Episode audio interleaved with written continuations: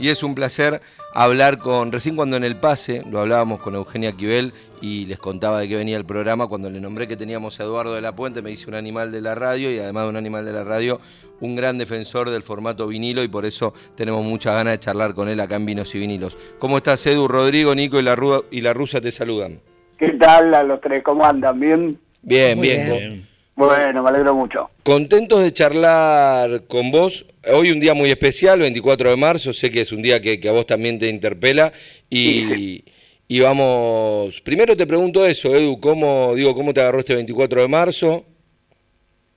Me agarró eh, laburando y, nada, con un, pequeño problemita familiar que ya está en pie de solución, así que todo bien, tranquilo.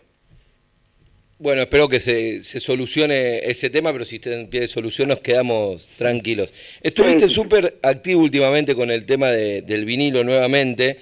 Eh, arrancó el programa El Club del Vinilo en Canal de la Ciudad, que estuvo buenísimo, lo, lo estuvimos viendo. Y además, digo, hace años que en Rock and Pop pasás, no sé si toda la música, pero prácticamente toda, mucha, por lo menos vos corregime, en el programa de la Rock and Pop, es en formato vinilo. Eh, no, en realidad no. Eh, no, no todo, pues son cuatro horas y media, pero arranqué pasando media hora, después una hora, después hora y media, ahora estoy pasando dos horas. Hago dos elementos de, de 60 minutos corridos de, de ¿Y por cómo llegás a esa decisión? Digo, vos habiendo vivido también en la radio esa transición del formato, ¿cómo llegás al momento de decir, bueno, empiezo a poner cada vez un poquito más de vinilo? Y porque eh, el asunto fue un poco como entré en la que entramos todos, cuando con el abrimiento del, CD y qué sé yo, eh, lentamente nos fuimos desprendiendo de los vinilos, nos, nos, fuimos este, olvidando el rito de escuchar vinilos, pero um, ocurre también que la degradación del sonido fue tan paulatina, fue tan lenta, que en, mi caso y en un, de un montón de gente no nos dimos cuenta. Y un día me di cuenta que había dejado de escuchar música. Claro. No que de sonar, ¿eh? o sea, la música sonó siempre pero digo, había dejado de escuchar, de escuchar, el, acto de sentarse y escuchar. Eh, y claro, me di cuenta que respondía una, a, que estaba consumiendo un sonido recontra degradado eh, y, no sé cómo fue que volví a poner un vinilo y la cabeza me explotó por todos lados y el cuerpo me vibró por todos lados y dije, claro, por esto había dejado de escuchar música. Entonces ahí, ahí volví al, al viejo formato analógico.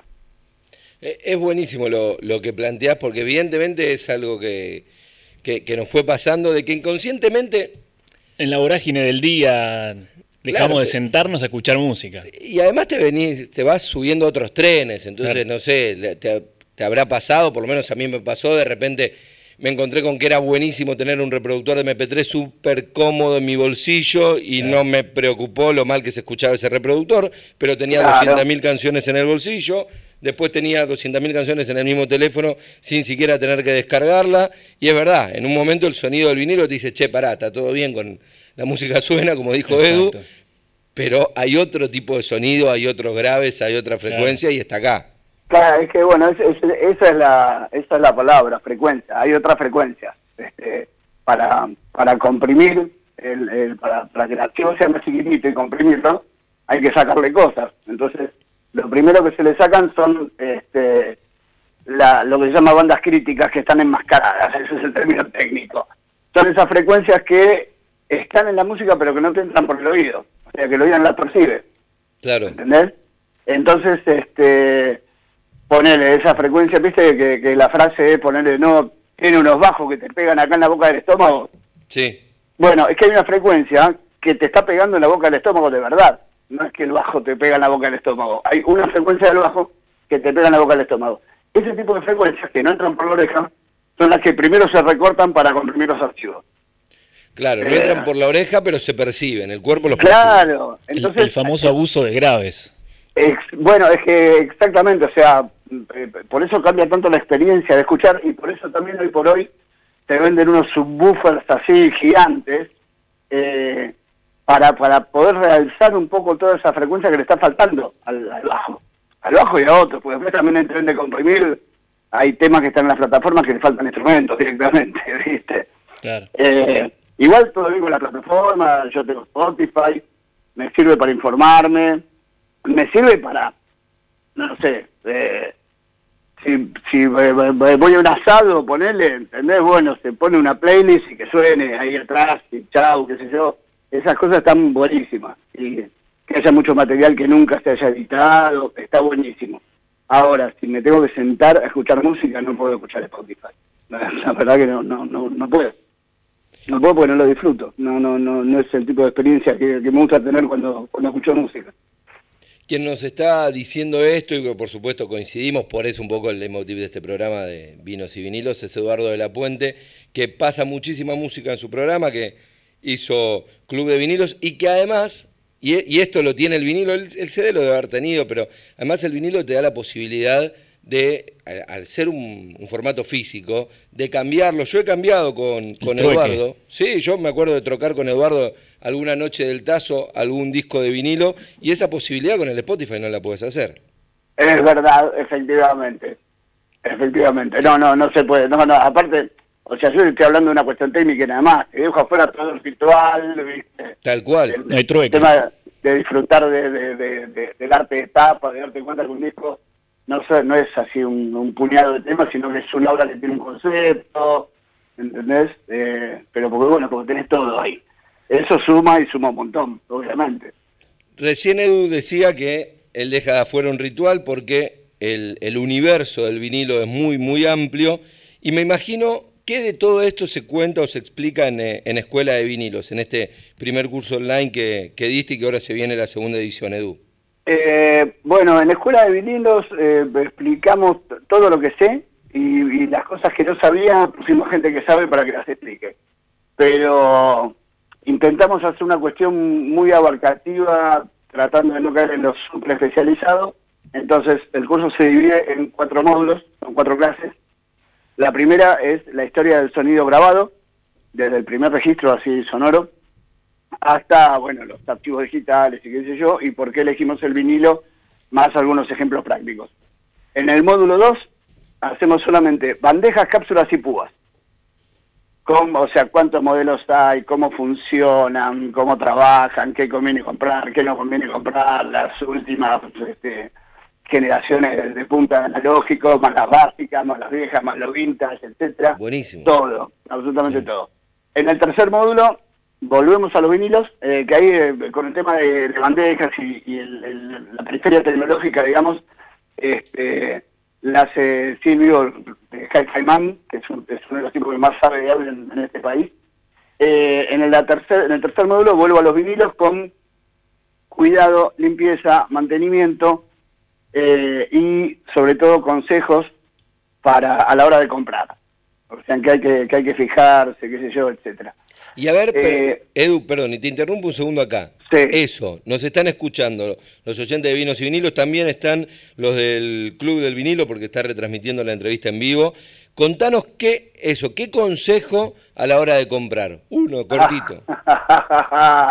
Te metiste vos, yo repetí nada. Sí, sí, sí, pero yo te digo que eh, eh, el tema es que no hay un consejo, hay mil, porque no es que antiguamente cuando se editaba un disco, se editaba un disco y ya está, chao. Listo, la mierda. Después, eh, bueno, estaban ediciones de tal país o de otro país, qué sé yo, pero el disco era el mismo. Ahora tenés de época, reediciones, reediciones truchas, sonidos remasterizados, sonidos que no, que van de la mano con el vintage, cosas que bajaron de máster analógico, que es lo más lógico, y cosas que bajaron de máster digitales, entonces para qué haces un vinilo eh, más el abuso de precio de un montón de cosas, más coleccionismo, o sea, depende de lo que quieras comprar.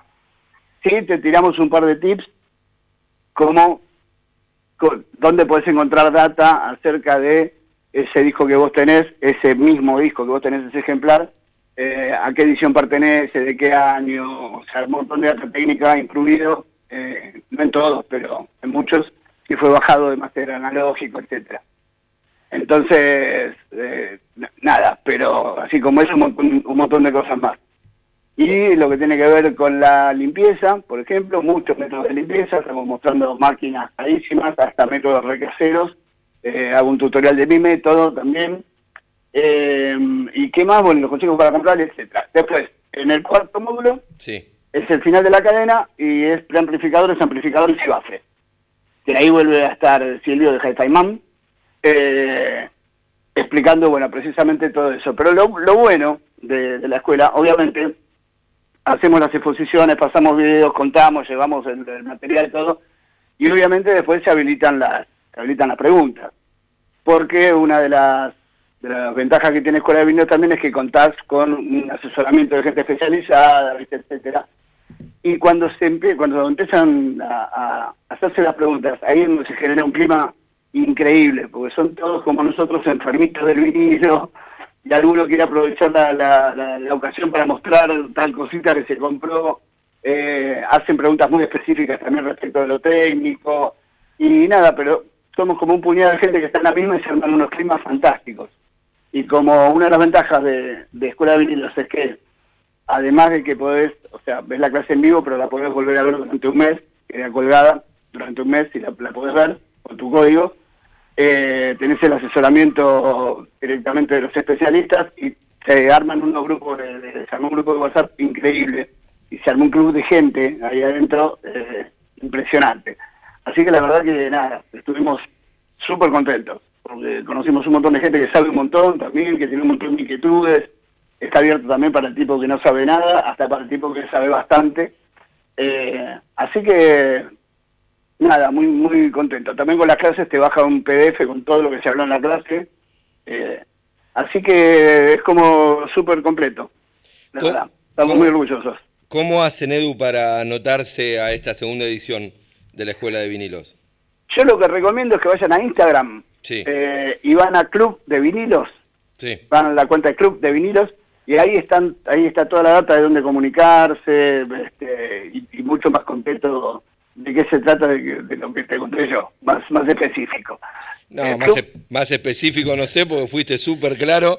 Por supuesto, calculo que Nico también, yo tengo unas ganas locas de, ir a ese, a ese curso. y sobre todo, que nos gusta, eh, vos bien lo detallaste, a nosotros que nos gusta el vinilo, nos gusta mucho esa parte final, ¿no? De, del comentario, de mostrar lo que conseguimos, de escuchar lo que consiguió el otro y está buenísimo poder hacerlo. Sí, no, no, es, fantástico. Es fantástico porque em, empieza todo así como muy específico del, tema que se habló en el día y después, viste, ya se va derivando, derivando, derivando y a veces nos colgamos hablando 40 minutos, viste. Pero intercambiando opiniones y todo. La verdad está muy bueno, está muy bueno. Se armó un, es, muy lindo clima. Así que bueno, acuérdense, en Instagram Club de Vinilos eh, y ahí está toda la data. Edu, primero decirte gracias porque fuiste mi compañía durante mucho tiempo cuando trabajaba en una librería que me acuerdo estaba, eh, estaba Eduardo, estaba Di Natale, después venía La Negra, Lalo, tremendos monstruos todos. Eh, así que primero gracias. Y después preguntarte por algunas de esas rarezas que hay de los vinilos. Eh, a mí, por ejemplo, recuerdo un vinilo de, Charlie yendo a la cama al living que dice fabricado en República Checa y después creo que fue la caja está, está hecha acá en Argentina. Pero si tenés alguna de esas rarezas o si te acordás de alguna de esas. Eh, y, tengo tengo cosas raras, qué sé yo. Tengo, eh, no sé, la edición australiana de Debbie Reed's Thunder Chip de ACDC, que No, sé cuántas saldrán del mundo, pero no creo que pasen de los, de los 3.000, con él. Que no sé, cayó en mi mano porque un músico amigo me la regaló.